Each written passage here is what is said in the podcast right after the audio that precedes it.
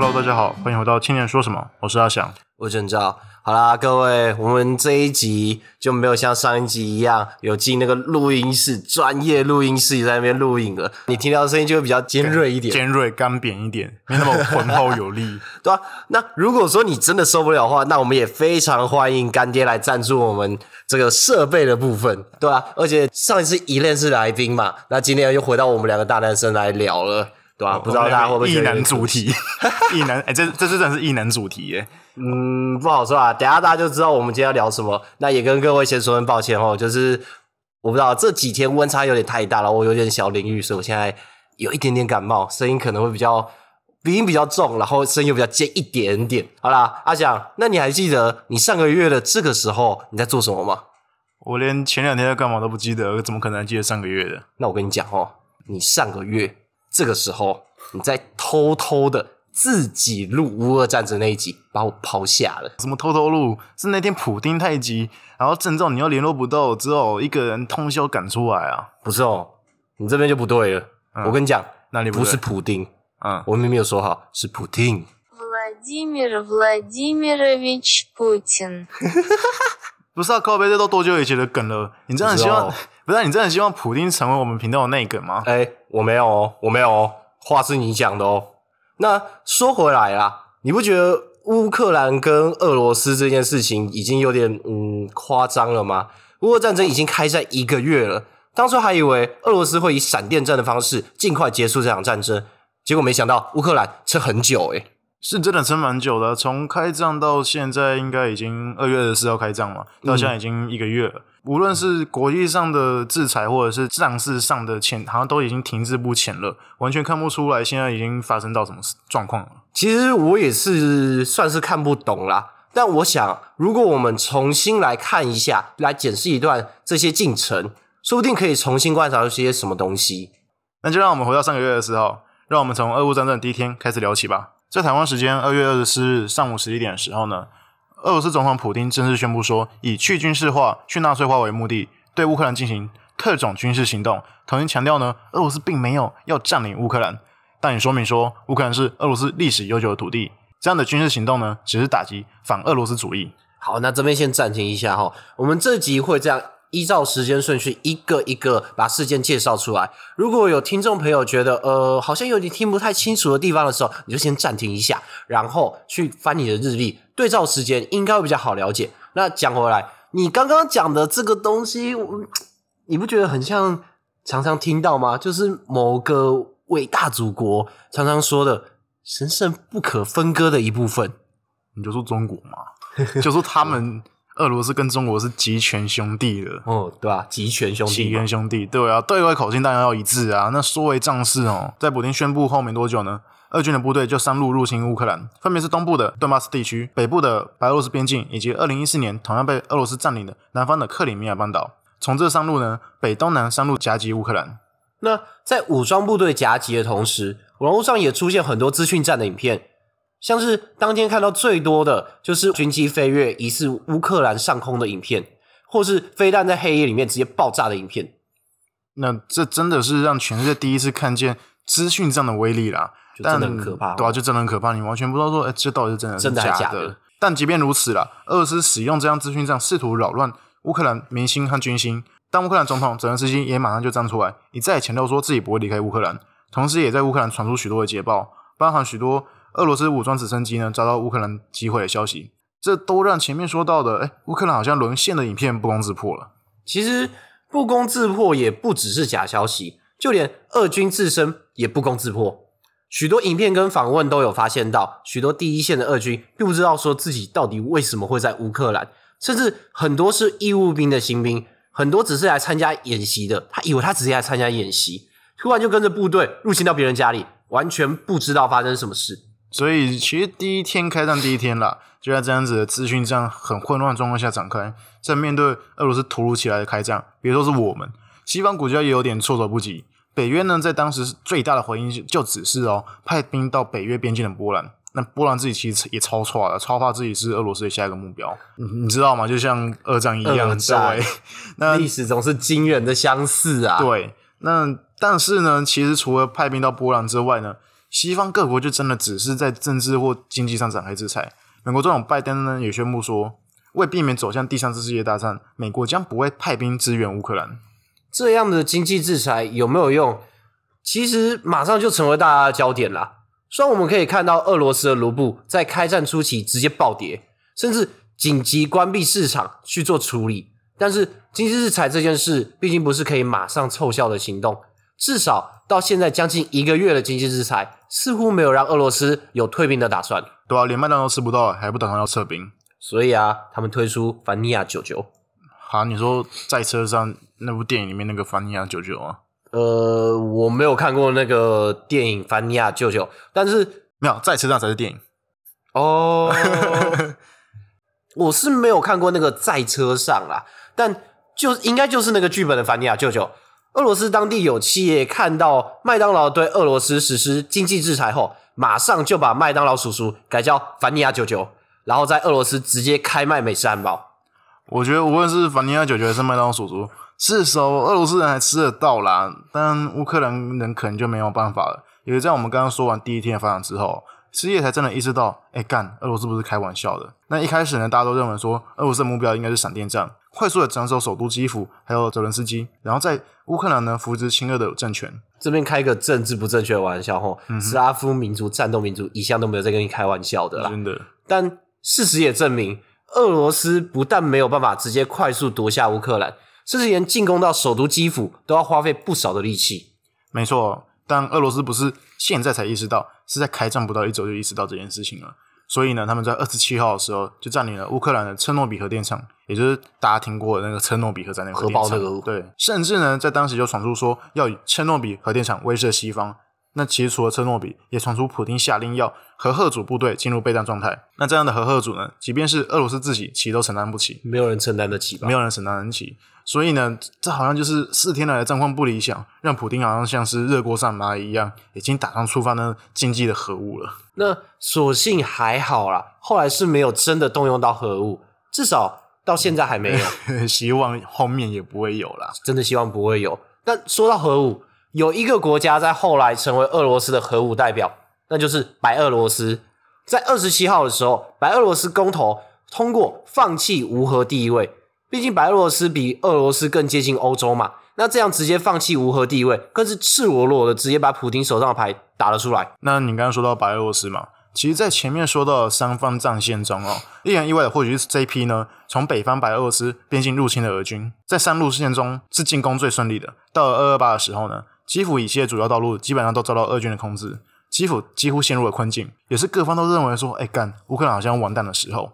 但除了北方的进攻路线呢？东方和南方虽然有着亲俄分子支援，但俄军的进攻却意外的停滞，甚至在东部呢遭乌克兰正规军人抵抗，乌克兰也成功守下了第二大城哈尔科夫。那开战到二二八也快要一周了，双方终于决定在乌克兰跟白俄罗斯的边境进行会谈，这是开战之后首次的会谈。乌方要求俄方撤出包含克里米亚以及顿巴斯地区，俄方则要求乌方承认顿巴斯地区两共和国的主权独立。想当然的，最后的结果就是没有结果。泽连斯基也公开表示是没有得到想要的一个结局。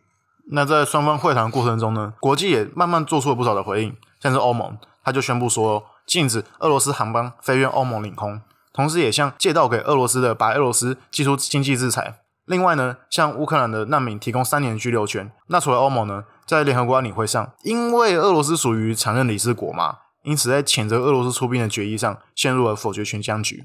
嗯，毕竟应该没有人会在这种状况下谴责自己啦。嗯，其实我觉得所谓的常任理事国是一个很不民主也很不负责任的制度，但它也有一些原因所以存在啊。嗯，对啊，我觉得这一块或许之后要开个新的坑了。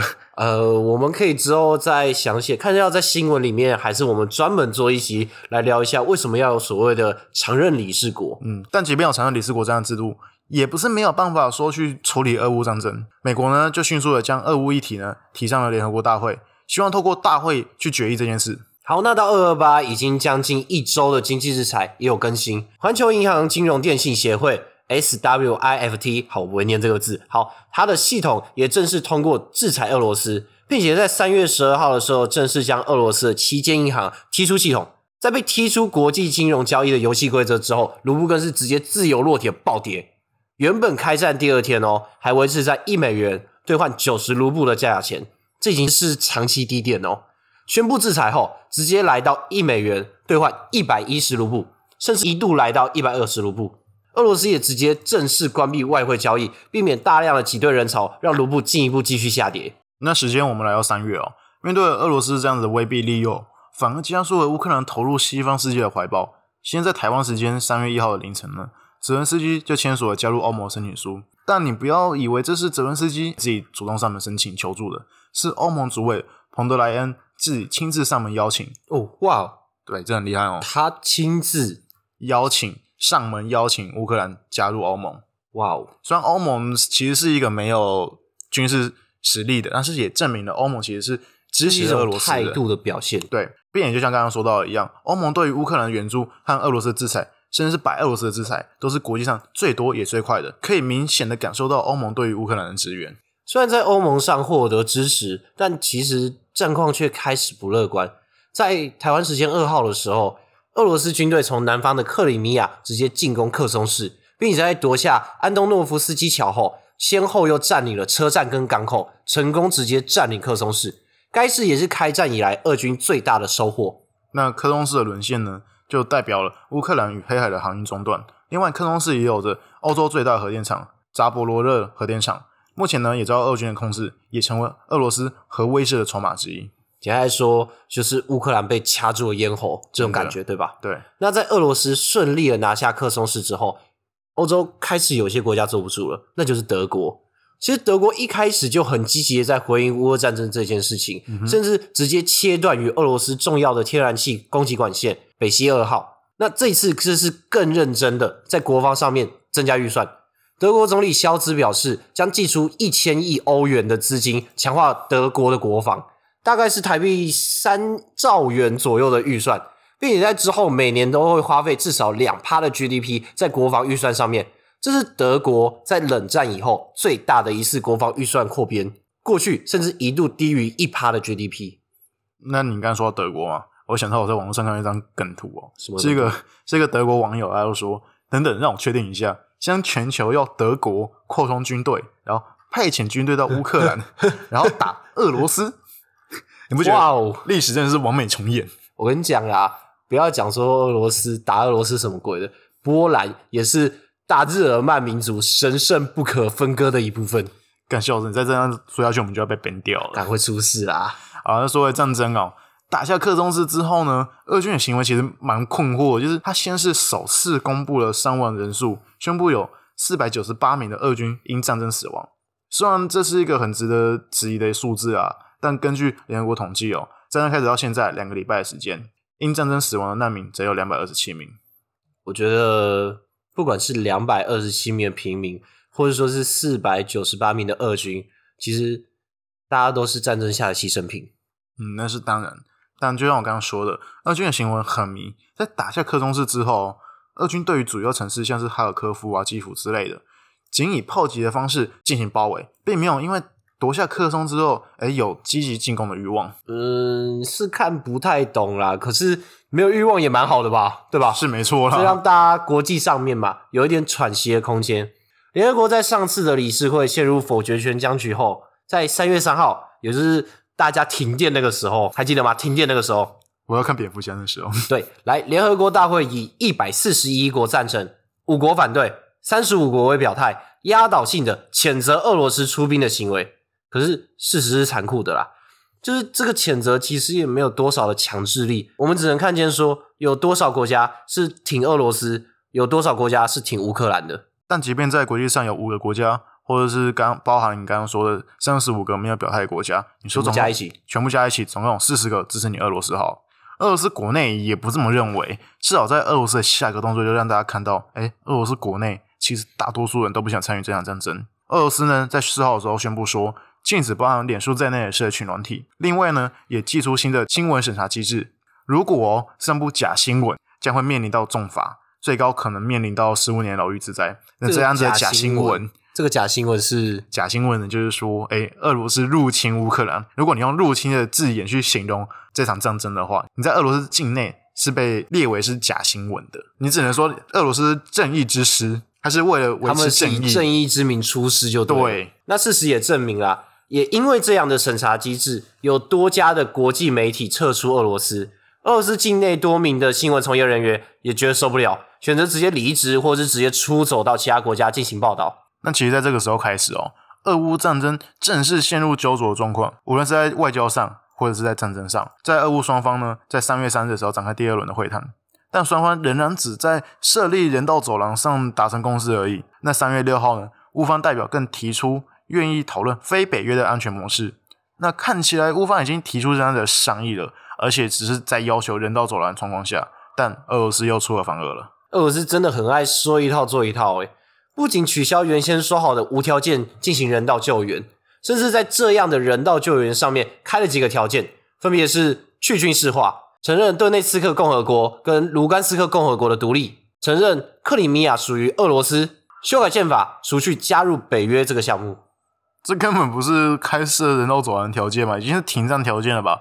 像你刚才说的去军事化、啊、承认独立啊、承认克里米亚问题之类的，或甚至是取消加入北约，这些明明都是一开始俄罗斯开战的理由，真的是有够话术的。啊，就说一套做一套啊，集权国家都这样嘛。那是啊，最后还是在国际压力下面提供了人道走廊，但是强调哦，走廊的终点只能是俄罗斯。你不觉得这听起来好像怪怪的吗？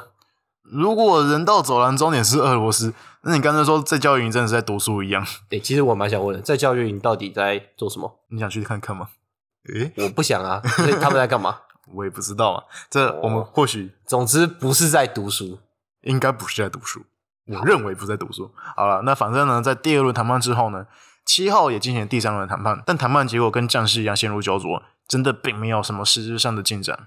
双方交战上面没有什么进展，在国际上面也真的没有进展。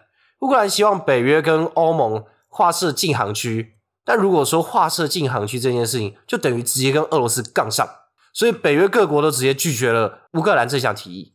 而另外一方面，各国对于俄罗斯的制裁似乎也没有进一步的效果，即使啊，在西方各国都对俄罗斯寄出经济制裁，甚至像是德国这样子直接断开跟俄罗斯的天然气管线，只要中国跟印度还是不断持续的在跟俄罗斯不交恶的这个情况下面，俄罗斯就一定卖得出能源。只要卖得出能源，就已有一定的经济能够去做支撑。恐怕要透过经济制裁完全的让俄罗斯倒下，是真的没有想象中这么容易。对啊，那在外交和战事都陷入焦灼的情况之下、我们将时间快转到三月十六号，荷兰海牙的国际法院裁定哦，俄罗斯应该立刻终止在乌克兰的军事行动。这是乌克兰在二月二十六号，也就是在开战两天后，请求国际法院做出了紧急裁定。即便俄罗斯宣称乌克兰在乌东实施的是种族灭绝，表示自己的介入是完全合法的，仍然是遭到国际法院以死伤比二的票数裁定，俄罗斯应该要尽快终止对乌克兰的敌对行为。十三比二啊，那个二是谁啊？啊，还有是谁？当然就是俄罗斯跟中国嘛，哦，拜对托，啊，这是集群兄弟。那他们怎么说呢？俄罗斯代表是说，他们认为国际法院并没有这样子的拐强权。那中国代表则是表示哦，他们虽然支持停战，但单方面的要求俄罗斯撤军是没有帮助的。不是，今天入侵要打仗的是俄罗斯，诶，你难不成你要让乌克兰撤军，让俄罗斯直接去占领乌克兰吗？中国逻辑就是没有逻辑嘛，遇到俄罗斯就更不敢说话，就连俄罗斯说台湾是不友善国家，诶，所以我们是又被独立了吗？被独立？被普丁独立哦。诶，对吧？中国遇到俄罗斯，他们就说尊重俄罗斯俄方的说法。你不觉得是超好笑吗？中国是真的完全不敢去惹俄罗斯。但说回那个国际法院的裁定啊，这样的裁定是真的有实质的意义吗？还是其实它是跟联合国一样，最后沦为一个呼吁跟口号？其实真像你说的没错，这样的裁定到最后真的是沦为呼吁而已了。因为根据国际法院规约呢，国际法院做出裁定之后，任何一方不服即可诉诸于联合国安理会。那你听到关键字了吗？联合国安理会。哦、shit！对，这要跟一开始的时候说的一样，俄罗斯同时身为当事人与法官，那怎么可能说自己有罪？在跟他自己有相关的时候，他这个时间点不列在安理会里面吗？不是通常大家法规上面都有这样的限制吗？如果跟你自身或者说跟你周围的人有相关的时候，你应该要自动退出对啊审议的这个行列里面，判决行列啊。但是在嗯联合国安理会上好像没有这一个保险在啊。唉，那最后我们来看最近的状况哦。最近呢，则是在十八号的时候，俄罗斯呢使用了匕首高超音速飞弹发射系统，这是人类首次哦将高超音速飞弹系统应用在实战当中。虽然此次炸毁的目标只是一个大型地下飞弹和航空弹药库，稍微让人有点看不懂，哎，干你俄罗斯在干嘛？但更多的认为是说，俄罗斯这一个举动只是进一步的威慑北约和乌克兰，让大家知道说他是敢使用，而且是能够使用这样子的高超音速飞弹的。总而言之，现在做的这个行为就是在做一个威吓的动作嘛，一个战略上面的思考。嗯，那可是等等哦，因为阿讲我不是军事迷，然后我也还没有当兵，所以到底什么东西是高超音速飞弹呢、为什么你要说的好像跟核弹一样可怕？那反正呢，这样子飞弹最可怕的不只是快哦，应该是说它非常非常快，快到没有一个拦截系统可以追踪上，即便追踪上了，也没有办法成功的拦截，反正意思是挡不下来是吗？挡不下来。那另外呢，就像你说的，的确，它的确是可以装上核弹头的，哦，这或许不是一个最主要的目标，但就像我说的，俄罗斯的意思或许只是在告诉西方国家说，过去北约建立的防空系统或许在过去是有用的，但如今俄罗斯有了这样子的超高音速飞弹系统，是你过去辛苦建立的那些拦截系统都没有办法拦截下来的。所以，如果你轻举妄动，别说是乌克兰，打到华沙都不是问题。只希望俄罗斯啊，或者说是嗯，普丁啊，没有那么疯狂的一天。谁知道他到底会有多疯疯狂？年初的时候，应该也没有人会想到，哇，干二月要开战了，没想到他那么疯狂吧？我是觉得啊，不管疯狂的这个人到底是谁，最后最后最终的这个受难的、受灾害的、受影响的最深的还是民众。截至三月十四号止，根据联合国统计的平民死亡人数达到六百三十六人，美国统计乌军死亡人数达到两千至四千人，美国统计的俄军死亡人数直接高达三千到一万人。只期盼战争能够早日结束，死亡人数不要再上升了。我觉得这或许也都是全世界所有人希望吧，除了普丁，除了普丁，对不对？那最后我们还是天佑乌克兰啦。那今天的节目就到这边，希望透过今天的节目，有让你更了解俄乌战争这一个月来的发展。那在节目结束之前，千万不要忘记追踪我们的 IG 以及 Podcast，避免错过我们的更新。那另外，我们节目也已经上架到 YouTube，提供给大家更多元的方式收听、收看我们的节目。只要今天多一份你的声音，青年就多一份力量。今天的节目就到这边，我是阿翔，我是郑照，谢谢大家的收听，我们下集见，拜拜。拜拜。